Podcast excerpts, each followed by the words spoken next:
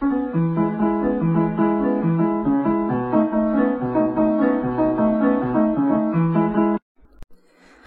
迎收听法缇娜的五四三，我是法缇娜，大家好久不见。在这个五月，因为疫情的关系，大家的生活应该都产生了很大的变化吧？我的公司从五月中开始进行分流，以我们办公室来说，每天都只会有一个人需要进办公室，其他人就在家工作。那因为人数的关系，所以一个星期大家会被排到一至两天需要进办公室。老实说，这两个星期以来，我发现在家工作并没有比较轻松耶。因为在办公室的时候，你可能还会不时的去上个厕所啊，装个水啊，可以稍微走动一下，或是跟同事聊聊天、打打屁。反正我们人就是在公司了嘛，可是在家里会有一种觉得好像，嗯，很怕被老板发现自己没有在专心工作，所以时时刻刻都很注意电脑啊、手机上的讯息，这实在是一件蛮累人的事。另外，像我自己本来就不是一个太喜欢爬爬灶的人，可是这两个星期为了防疫。所以又更刻意的限制了自己的一些行动，除了要进办公室的日子以外，我都尽量不出门。那一些必须的采买啊，我也都会趁要上班的那天把它给做完。但说真的，我发现我自己大概只能撑两天。当然，这也可能跟我是自己住外面有关系，因为我只有一间套房。所以我并没有多余的空间可以去走动啊，或是我也没有一个阳台可以去呼吸新鲜空气等等。因此，当我有机会可以离开家，走出大门，呼吸到新鲜空气的时候，我就会觉得，哇，这空气是多么新鲜！哇，这世界是多么的美丽！不知道你们是不是也跟我有一样的感觉呢？这时候我就真的很羡慕有一些住在国外的朋友，他们的家里是那种独栋，然后有院子的。即使在现在这样的特殊状况下，还是有个地方可以伸展一下，呼吸一下新鲜的空气，晒晒太阳。我想这不仅是对身体，甚至对心理的健康也有很大的帮助。不过说归说，想归想，要在台湾，尤其是在台北市。能找到一个这样子的空间，真的是一件太困难的事情了。但是为了能让疫情尽快被控制住，让大家可以早日的恢复之前的那种生活，就请大家再跟我一起忍一忍吧，一起减少不必要的外出。真的要出门的时候，口罩戴好戴满，酒精也要随身准备好，保护自己也保护好其他人，好吗？今天我想要来跟大家聊聊一本我自己很喜欢的书，就是《小王子》。前阵子在听邓慧文医师的节目的时候，刚好听到一集是他邀请了资商心理师钟颖来对谈。节目中，他们两位就以心理学的角度来分析大家耳熟能详的小王子这个故事。这也是在钟颖老师所出的一本书，叫做《故事里的心理学》里面有提到的一个部分。于是呢，我就上网去把这本书给借回来看。这本书里面除了分析小王子以外，还有提到爱丽丝的梦游仙境、汤姆的午夜花园，还有彼得潘的故事。所以，如果大家有兴趣的话，可以自己上网买，或者是到图书馆去借来看看。接下来就跟大家分享一下我看完《小王子》这个部分的想法。在钟颖老师的这本书里有提到，瑞士的心理学家法兰兹所写的《永恒少年》这本书，是分析小王子这个故事的经典作品。根据书中所提到的，所谓的永恒少年会有一些特征。首先，对于当下的人生，无论是工作或者是感情，都不是他们真正想要的。他们总是幻想着某天那个真正想要的东西会出现。其中的某些人会有救世主的情节，或者是常常会有那种时不我与的感觉。再来，他们最害怕的就是被跟任何人事物绑在一起，害怕进入那种逃不开的情境。同时，对于那种高危险性的运动非常的着迷，这也象征着他们很想从现实中逃离。不过，他们的特质也不是都只有负面的，也是有正面的部分。像是他们常常会有很多有趣的事情可以分享，带来一些爽朗的气氛，也比较不会陷入传统的窠臼里。在《故事的心理学》这本书里。作者挑了几段《小王子》书中最广为人知的部分来做分析，我就来分享一下我自己最有感的两个部分。首先，听过这本书的人应该都知道，小王子非常的喜欢看夕阳，最高的记录是他曾经在一天里面看了四十三次的夕阳。不过，好像在某些版本上，他是看了四十四次的夕阳。那我自己手上总共有三个不同语言的版本，翻了一下，发现两种数字都有。不过这不是重点，我们就不再讨论。那小王子为什么可以一天看这么多个夕阳呢？那是因为他的 B 六一二星球很小，所以他只要一个几步，就可以再看到下一次的夕阳。当他和圣修伯里讨论到夕阳的时候，他说：“你知道。”当一个人很悲伤的时候，就会喜欢看夕阳。其实我每次看到这一段的时候，都不是很同意他的说法，因为我自己是一个非常热爱看夕阳的人。有多爱呢？让我在这边插一个小故事给你们听听。大概是两三年前吧，我一个人到西雅图跟温哥华去自助旅行。当时我在温哥华停留的天数大概只有不到四天的时间，印象中应该是在第二天的傍晚，在我走回住宿饭店的途中，发现饭店的附近好像有一座高架桥，刚好可以走上去看夕阳。我就沿着桥边的人行道一直走走走走，大概走了五分钟左右吧，终于走到一个视野比较空旷的地方。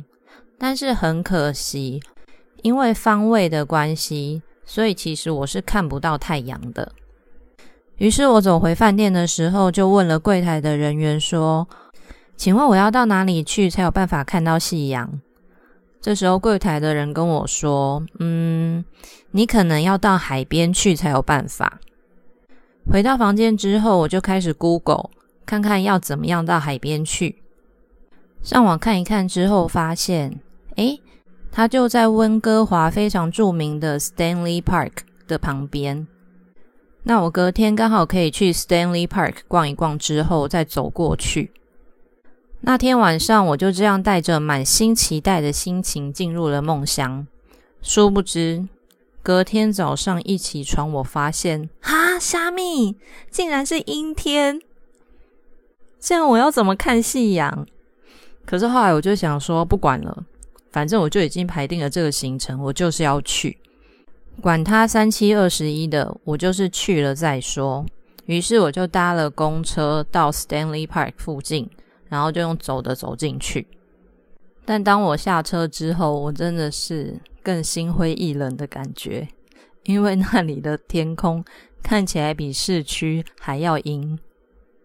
不过还好，在这方面我看的还蛮开的。我想说，虽然我的目的是为了要看夕阳，但既然我人都已经来了，那我就还是开开心心的到处去走走看看吧。于是我就去看了枫叶，还玩了荡秋千，甚至是为了拍照，不小心从荡秋千上面摔下来，超级蠢的。我就这样在 Stanley Park 里面看松鼠、躲鸽子。耗了大概一两个小时吧。后来看看时间差不多，就开始往 English Bay Beach 的方向前进。如果你是大概知道这两个地方的地理位置的人，一定会觉得我是个神经病，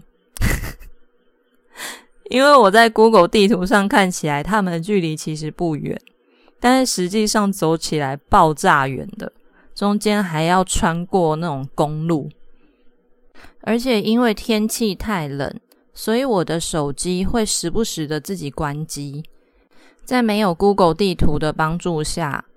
还好老天爷对我还不错，后来太阳终于有露脸了，于是我就是一直朝着太阳的方向走，然后走一走就开始问路人，我应该要继续往哪里走才对。我就这样子一边问路，一边找太阳，一边走的状况下，花了两个小时的时间。我那时候真的有一种不知道会不会挂在那里的感觉。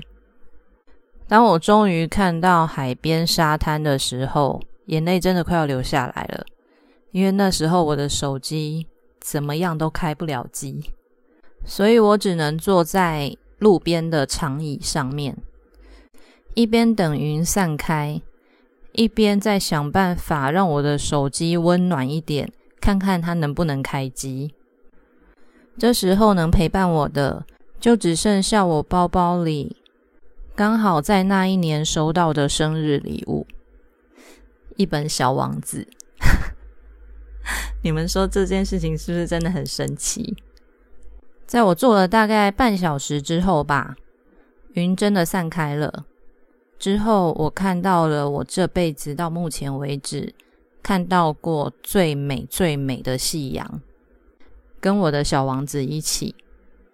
能跟我一样为了一个夕阳这样跋山涉水的人应该不多吧？好，回到刚刚，我说我不同意小王子说的。对我来说，我喜欢看夕阳的原因，并不是因为我常常感到悲伤，而是因为我想要跟我喜欢的人分享这个美好的时刻。法兰兹博士在分析到这个部分的时候，有提到。如果夕阳会让你觉得很悲伤，那是因为你在那之前的一整天都没有足够的冒险。这边的冒险，我想指的不是那些让你焦头烂额的工作，或者是边做边骂的家务事、带小孩之类的，而是会让你觉得人生有意义，会感到有成就感，甚至开心的那些事。因为他还说，之所以会感到悲伤，是因为虚耗了自己的人生。也许下次你们看到夕阳的时候，可以观察一下自己心里的感觉，看看是不是真的像法兰兹博士说的这样。接下来就是众所皆知的玫瑰和狐狸登场了。傲娇的玫瑰是小王子心目中独一无二的存在。而后面出现的狐狸，他教了小王子驯服的概念。所谓的驯服，就是建立关系。狐狸告诉小王子：“你要记得，你永远对你所驯服的一切有责任。但相信，只要有看过这本书的人，甚至你可能从来没看过这本书，可是因为有很多的文章都在探讨玫瑰。”狐狸跟小王子之间的关系，所以大多数的人都知道，最后小王子还是离开了狐狸，去找玫瑰。邓医师在节目里提到这一段的时候啊，他就说，他听到别人在讨论小王子的时候，几乎每个人都觉得自己是玫瑰，是他们心里所想的对方心中最特别的存在。在《故事的心理学》这本书中有提到，玫瑰代表的是初恋，那狐狸应该就是所谓的新欢吧。当狐狸告诉小王子建立关系的重要性之后，小王子选择了回顾过去，而没有活在当下。于是他感到懊悔，就抛弃了狐狸。这就像他当初抛弃玫瑰一样，从玫瑰到狐狸。